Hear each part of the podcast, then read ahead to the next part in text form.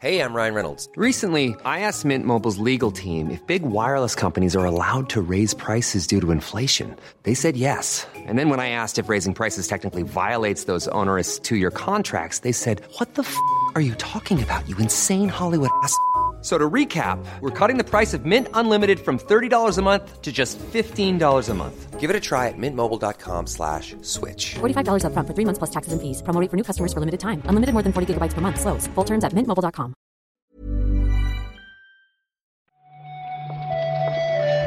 Buenos días, bienvenidas, bienvenidos a esta nueva recarga activa.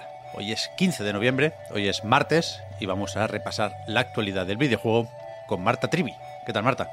Bien, bien, supongo que no tan contenta como, como tú, porque ya oficialmente se ha dado el pistoletazo de salida para los Game Awards. Y entonces tú, imagino, imagino que tú estás contentísimo.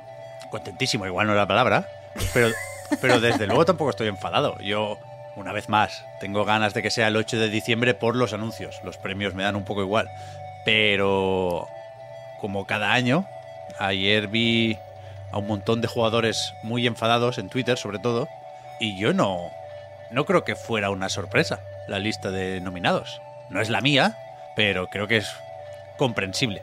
No sé qué decirte. Eh, a ver, es los juegos que todo el mundo imagina que van a nominar. En ese sentido, creo que dices tú lo de que no es una sorpresa. Claro. Pero desde luego creo que reducen eh, un montón lo que la, o sea, la industria a unas poquitas cosas. Quiero decir, si, si una persona que no le interesan los videojuegos o que le interesan regular se acerca a esta lista para ver qué es lo más importante que ha salido este año en los videojuegos, pues se va a quedar con una visión del medio eh, sesgadísima y muy centrada en cosas concretas que, que no reflejan la realidad. Puede ser, puede ser. Pero ¿qué te parece, Marta? Si empezamos por el principio y le contamos a esta buena gente cuál es esa lista. Vamos, vamos.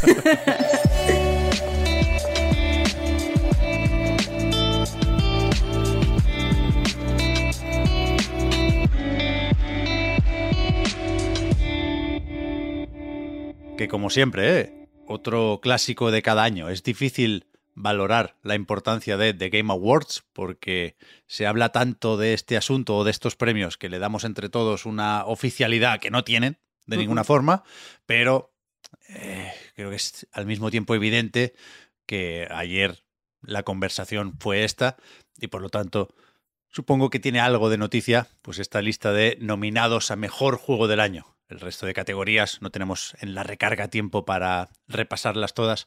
Podéis verlas en anightgames.com. Game of the Year, Marta.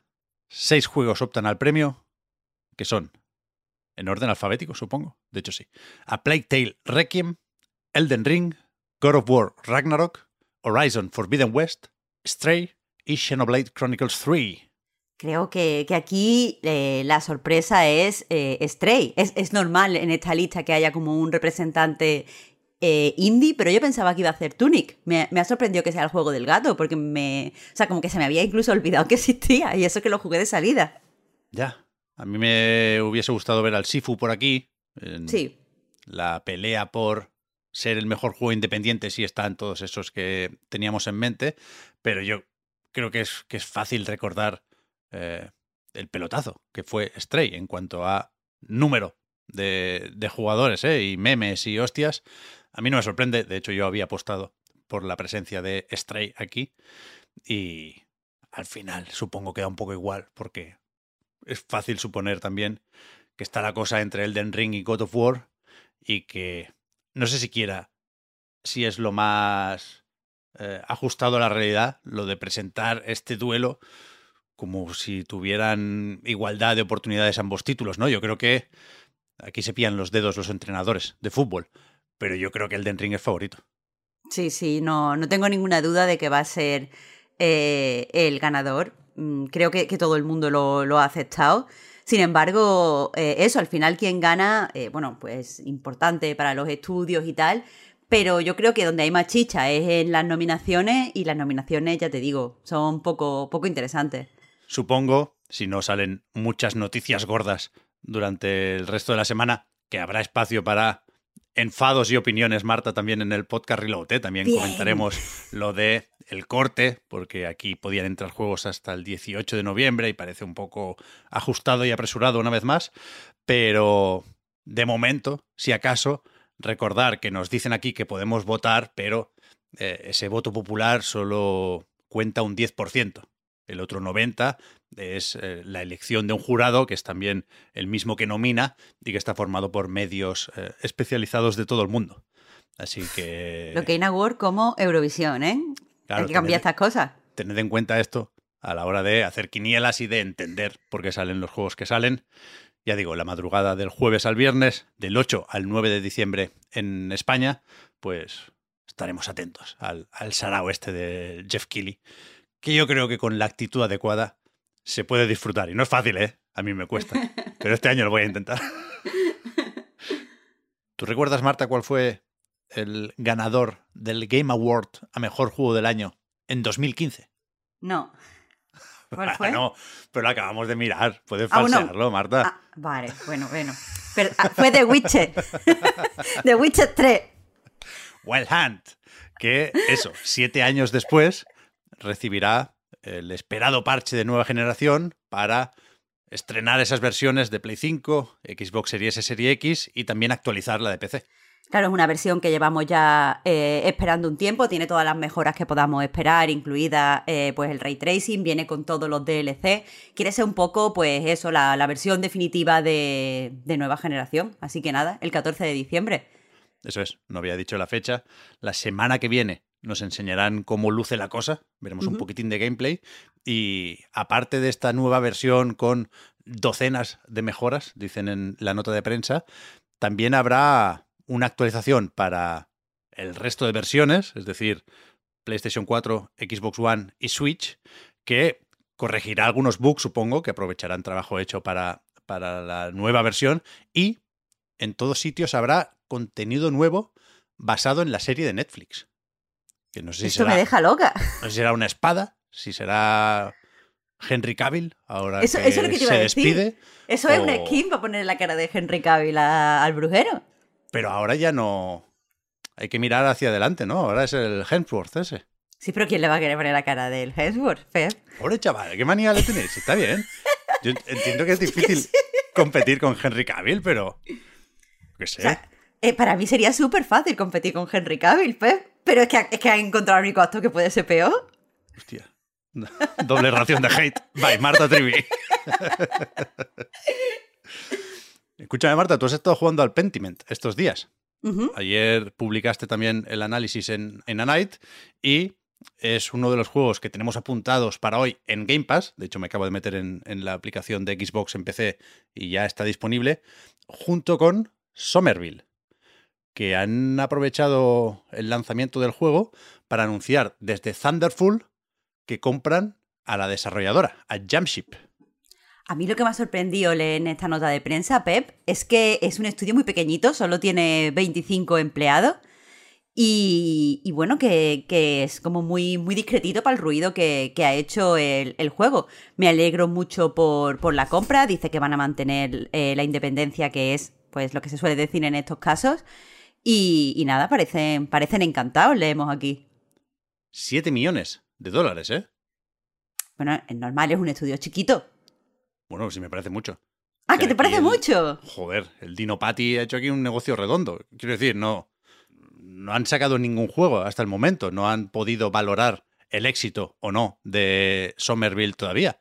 Y, y no sé, evidentemente no es un dineral si lo comparamos con la compra de Activision Blizzard, pero a mí me parece que de unido. O sea, desde Thunderful, en una nota para inversores, dicen eso, que van a pagar 6 millones de, de libras, tienen aquí la moneda británica, pero que en función de los resultados del estudio en los próximos años, pueden tener que soltar un, un- un bonus o un nuevo pago de hasta 24 millones. Supongo que esto es si lo petan mucho, muchísimo, ¿eh? Pero, pero de unido, de unido. Ya, Tengo ganas de probar el Somerville, ¿eh? Hay, hay de todo por ahí, Marta. Justo eso te iba a decir, que si lo petas mucho, se ve que, que tienen que pagar mucho más, pero yo no contaría con ello, porque el juego eh, pues está teniendo unas críticas eh, muy, muy variadas, pero en el mal sentido. Quiero decir, no es que aquí estemos hablando de dieces y ochos, sino que estamos hablando de cinco y siete. Ya. A ver, supongo que se puede comparar con Insight desde distintos ángulos y, y eso puede definir la, la, valoración de cada uno. Pero sí es más o menos generalizado eh, lo de la decepción con los puzzles, ¿no? Igual es el punto más flaco de, del juego, por lo que hemos visto. A lo mejor el negociaco aquí ha estado en ponerlo en Game Pass, porque si es un juego relativamente flojito, pero lo tienes en Game Pass, pues te entra bien. Eso desde luego, eso desde luego. Lo jugamos esta tarde-noche, dicen también que son cuatro horitas, y lo comentamos en el podcast de, de esta semana.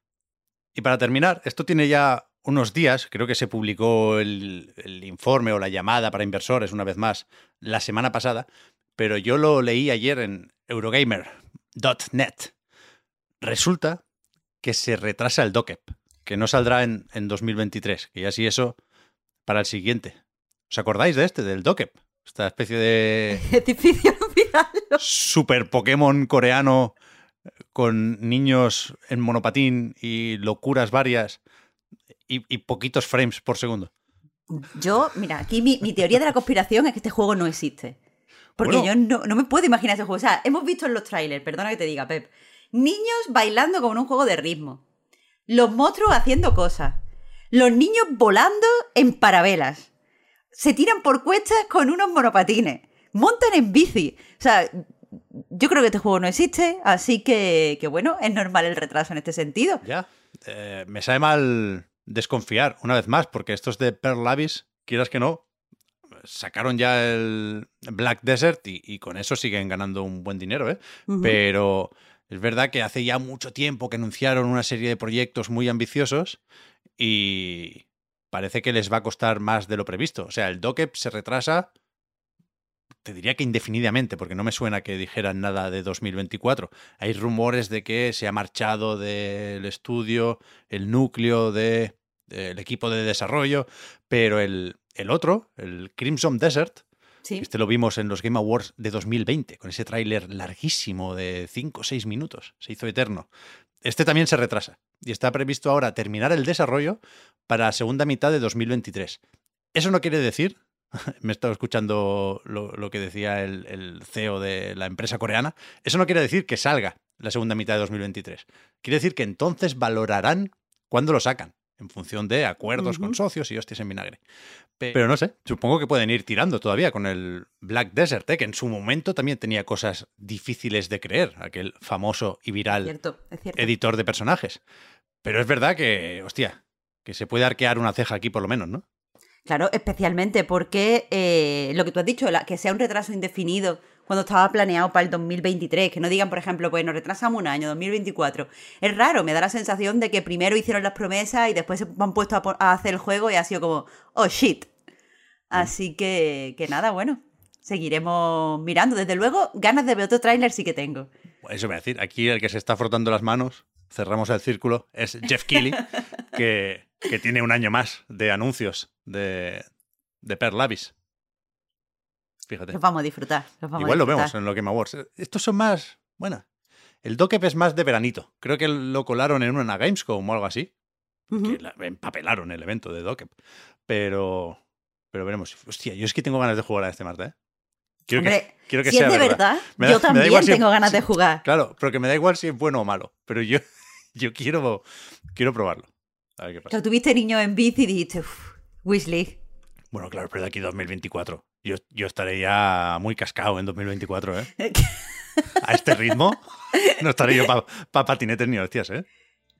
Si es pero... que tiene que salir ya, tendría que salir ya.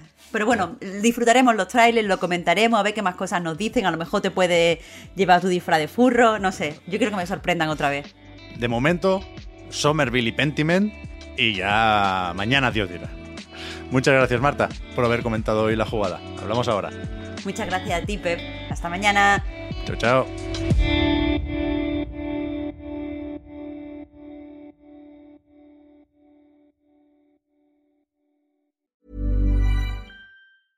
A lot can happen in the next three years. Like a chatbot may be your new best friend. But what won't change? Needing health insurance. United Healthcare Tri Term Medical Plans are available for these changing times. Underwritten by Golden Rule Insurance Company, they offer budget friendly, flexible coverage for people who are in between jobs or missed open enrollment. The plans last nearly three years in some states, with access to a nationwide network of doctors and hospitals. So, for whatever tomorrow brings, United Healthcare Tri Term Medical Plans may be for you. Learn more at uh1.com. Hi, I'm Daniel, founder of Pretty Litter. Cats and cat owners deserve better than any old fashioned litter. That's why I teamed up with scientists and veterinarians to create Pretty Litter. Its innovative crystal formula has superior odor control and weighs up to 80% less than clay litter. Pretty Litter even monitors health by changing colors to help detect early signs of potential illness. It's the world's smartest kitty litter. Go to prettylitter.com and use code ACAST for 20% off your first order and a free cat toy. Terms and conditions apply. See site for details.